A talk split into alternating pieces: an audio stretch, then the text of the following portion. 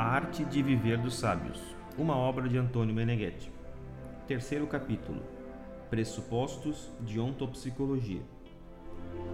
3.1 Ontopsicologia significa a psicologia do ser no homem, isto é, qual é o modo de adaptação e de individuação do ser no tipo de existência homem. Do grego on, ontos, essente. Nota de rodapé. Essente igual a genitivo do particípio presente do verbo ser. Construção que deixou de existir durante a evolução da língua portuguesa. Equivaleria a aquele que é o ente, nominativo, e daquele que é doente, genitivo. Nota do tradutor.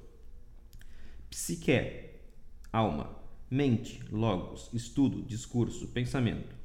Ela nasce do fato que as ciências e a filosofia não alcançam aquele nexo ontológico que consente ao homem ser dentro de si e dentro do mundo que o vive. O homem, na ciência e na vida, permanece estranho a si mesmo e, consequentemente, fora do contínuo da vida, do qual o homem faz parte. Com a ontopsicologia, o homem se acorda dentro de si mesmo e encontra o contínuo na vida e na ciência. Isso significa abrir o nexo ontológico na consciência a psicologia, como forma de saber, sempre existiu e sempre fez parte da filosofia teorética e da filosofia moral. De um século atrás até hoje, em particular a partir de Sigmund Freud, diferenciou-se da filosofia, tornando-se uma disciplina baseada sobre o método médico. Sucessivamente, outros pesquisadores ampliaram e abandonaram a psicanálise ortodoxa para criar, de fato, vários modelos de investigação. A ontopsicologia reúne o que existe de melhor nas outras escolas e acrescenta um critério que, de modo prático, nas mãos de um verdadeiro especialista, é metodologicamente infalível. A ontopsicologia, partindo da casuística clínica, após ter compreendido e curado neurose e esquizofrenia e resolvido psicossomáticas extremas, descobre no fundo de cada homem um núcleo energético com inteligência própria da qual se articula qualquer acontecimento psíquico e físico do sujeito. Esse núcleo, definido em articula-se na existência, mas nasce para além dela e faz-se presente em qualquer cotidiano, permanecendo transcendente a qualquer fato. Fica inconsciente até mesmo a consciência do eu do sujeito. O ensiôntico parece ser a alma invisível do sujeito, ou seja, uma forma de inteligência que está em todos os lugares, presente em todo o real psicossomático do indivíduo. Ele é o íntimo dentro de qualquer conhecimento, ação e imaginação nossa. Manifesta-se de múltiplos modos: consciência, vontade, insatisfação, sonhos, saúde, doença, simpatia, antipatia, humor, temperamento. Na situação atual, não é possível decifrá-lo com exatidão Somente ao sábio ele é familiar. As múltiplas formas de educação e cultura não conseguem fazer contato com o ensiôntico do sujeito, posto que, para as várias pedagogias, prevalece o determinismo social ou legal estatutário. O indivíduo é bom à medida que é útil ao sistema do momento. Por isso gera-se, de fato, uma espécie de esquizofrenia existencial. Esquizofrenia significa mente dividida, determina-se uma cisão entre a exigência ôntica e a exigência social, e, no final, o sujeito introjeta e assimila o conjunto das regras sociais, escola, família, tradições, ideologias, leis, costumes, e as sobrepõe ao endereço ôntico que, apesar de ser o único forte real interno, tem voz debilíssima no externo. Devido a essa sobreposição, o indivíduo humano é um executor para o qual as contas nunca fecham. Comporta-se de modo preciso segundo os ensinamentos recebidos, mas angústia persistente. Angústia, do latim angus, igual a ângulo estreito, significa experimentar uma redução a estar fora do jogo, ser colocado no ângulo, fora da praça dos vencedores. A ontopsicologia é capaz de colher a causalidade distante de uma situação já programada. No caso da humanidade no estado psicológico atual, revela-se que nos processos secundários do cérebro, exatamente antes do efetuar-se da síntese última do conhecimento, depois da qual desencadeia a decisão voluntária, há um elemento agregado que não faz parte da estrutura natural. É uma espécie de monitor ou processo indutivo que insere determinados sinais fixos. Esses são sintetizados com as variáveis das informações reais, de modo tal a predeterminar as conclusões. Esse dispositivo com programa subatômico e material especular pode organizar imagens que são lidas pelas sinapses neurônicas de uma zona do cérebro e, no final, a consciência do sujeito as apreende como projeções do seu real ou real circunstante. O fato é que esse monitor de deflexão impõe as informações não coincidentes com a substância da vida. O escopo dessa falsa consciência, que, porém, age em antecipação à consciência lógica, é determinar o homem em efetualidade robótica para um outro sistema lógico de vida. O ser humano parece reduzido a ser alienado de si mesmo e consumido por uma outra civilização. Para nós é indiferente, no momento, saber se esse engenho foi inserido na espécie humana, sabe-se lá em qual época, ou então se ainda é registrado e ativado por uma civilização extraterrestre atual, e talvez síncrona com o nosso planeta. Obviamente, esse mecanismo apropriou-se dos escopos últimos da vida: Deus, o amor, a ação, o sexo, a evolução, a verdade. Em um certo sentido, encontramos-nos em um universo completamente monitorado por essa presença alheia no nosso cérebro. Nota de rodapé número 2. Observa-se que o termo original italiano alieno pode significar que pertence a outros, estranho, como também que pertence a outros mundos, extraterrestre, sendo que um ou ambos os sentidos poderão viger em cada caso. Nota do tradutor. A emissão da serpente na árvore da vida, segundo a cultura hebraico-cristã, e a expulsão do homem do Éden poderiam significar a introdução do monitor de deflexão no cérebro, com consequente perda da visão ôntica. Interrompida a ligação com esse ôntico, o homem sofre a programação alheia e consuma-se na angústia. O monitor de deflexão foi descoberto com base na tipologia de ondas registradas pela sintonização entre homem e homem, entre vivente e máquina. O ser humano, pelo fato de ser vivente, é uma unidade de ação e, portanto, é dotado por natureza de um contexto de sensores que lhe consentem identificar o real, a própria imagem e semelhança. Prioritário em tudo isso é o campo semântico. Em um campo de forças em relação, para cada vivente é possível especificar se a realidade lhe é similar, próxima, contrária ou indiferente.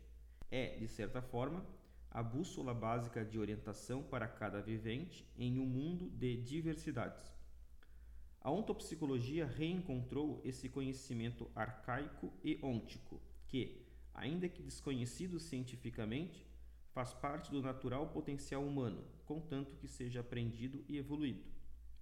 O monitor de deflexão, além de sinalizar-se com uma faixa de negatividade advertida pelo organismo natural humano, com uma sensação de frio, medo, redução, em um exame mais profundo, verifica-se como um chip em fita com faculdades cinemáticas e falantes. Pensemos por um momento nos espectadores de uma sala cinematográfica. Toda aquela desordem de emoções depende de uma película giratória sob projeções luminosas. Imaginemos ainda a hipótese de que, em um recôndito cerebral, exista uma sala onde as nossas convicções são programadas. Semântico significa uma força ou energia que sinaliza a presença organizada e a sua direção. Do grego sema, igual a sinal. A força ou ser como se configura. Portanto, por meio da percepção do campo semântico, o homem pode saber qualquer mover-se, visível ou invisível, que lhe diz respeito nas relações e nas circunstâncias. É o radar, por excelência, adaptado pela natureza para o homem. Um esquema superficial, para se ter uma orientação, pode ser desenhado da seguinte forma: representando o homem como um inteiro ou holístico dinâmico, um conjunto sempre em movimento unitário, pode-se subdividi-lo em A igual em si, B igual à gestão natural da vida, segundo a intuição do em si em ecossistema contingente, o aqui e agora da situação do sujeito, C igual a grelha ou monitor de deflexão, D igual a resultados das pulsões em complexos organizados, E igual a eu lógico consciente, o estado operativo último do qual dispomos para redigir decisões sobre a nossa vida. Somente E é a esfera consciente, todo o restante é inconsciente. Portanto, para todos ou quase todos, é verdadeiro o fato de ser o resultado objetal do próprio inconsciente. Se cada homem é alterado da própria origem autêntica e, portanto, é cindido da própria origem fundante, é óbvio que tudo existe na medida em que se dá o compromisso entre monitor de deflexão e ensiôntico. Resulta disso que também os afetos tidos como mais verdadeiros, aquele dos pais, do próprio amante, do próprio mestre, do único amigo, devem sempre ser comprovados. O critério para esse exame origina-se sempre da verdade do amado porque é dos frutos que se reconhece uma árvore. Infelizmente, cada um de nós conscientiza-se após ter sido construído pelos outros. Também os critérios que utilizamos para o nosso mais secreto egoísmo são sempre roteiros aprendidos por meio do ensinamento de outros. Quando dizemos ou pensamos eu, somos sempre o resultado de outros, família, escola, primeiro grupo de referência psicológico. Mas então, como podemos buscar a nossa verdade se nos falta o critério de identidade? 3.2 O dilema se resolve enfrentando a consultoria de autenticação ontopsicológica. Psicoterapia significa cuidado da mente. A autenticação significa ação de repristinação do mesmo, de si mesmo. Com isso não se pretende aplicar uma cura porque alguém é inferior aos outros ou porque é enfermo mentalmente. Devemos recordar que estamos lendo um livro sobre a arte de viver e, portanto, estamos sobre dimensões que pressupõem como ponto de partida uma nítida superioridade no âmbito do ganho mental. O ponto de todo o discurso é como manter o contato consciente e operativo com o ensiôntico, através do qual somos constantemente apelados aos resultados metafísicos. O método da psicoterapia ontopsicológica consente a qualquer jovem com interesses superiores reencontrar a si mesmo como foi colocado desde o princípio, antes do seu pai, da sua mãe e dos seus irmãos.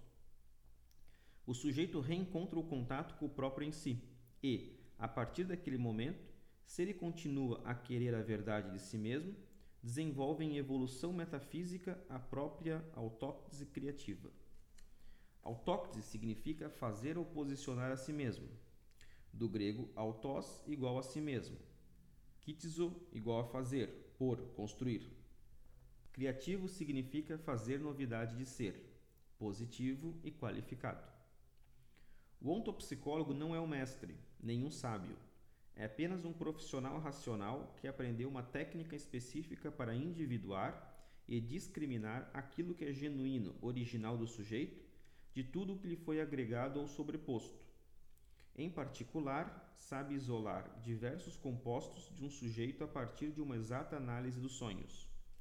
O sonho é sempre uma radiografia do sonhador, e nele estão especificadas as incidências alheias, os erros de condução, as decisões impróprias, mas também os modos das soluções, as orientações do em si e, portanto, os modos diretos que a natureza do ser exige naquele determinado sujeito, naquele tempo e espaço.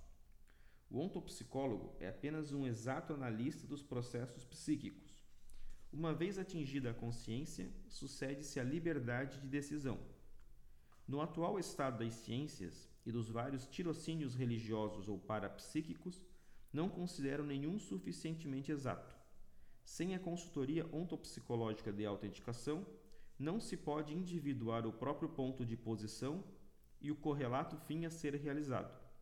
Com o conhecimento ontopsicológico, o jovem é recolocado na sua terra e, a partir daí, descobre muitos enganos com os quais biologicamente mais ou menos todos convivem e, em relação aos quais, precisa manter um externo ilimitado respeito e defesa. De todo modo, no caminho da sabedoria, são necessárias muita perspicácia e acurada paciência ao tratar todos como merecem, com base nas suas leis e não com base na verdade do sábio. Caso contrário, o sábio é eliminado fisicamente. O determinismo desse extremo racismo é exclusivamente atribuído à imanência do monitor de deflexão, que regulariza em alguns módulos, aproximadamente 12, os seres humanos à fita giratória. Reafirmando a indispensabilidade da psicoterapia ontopsicológica de autenticação, na qual em vivo serão aprendidos comportamentos-chave para uma evolução humanista e natural, sempre sob o controle de uma dupla racionalidade, científica e inseica. Pode-se prosseguir a leitura dessa viagem.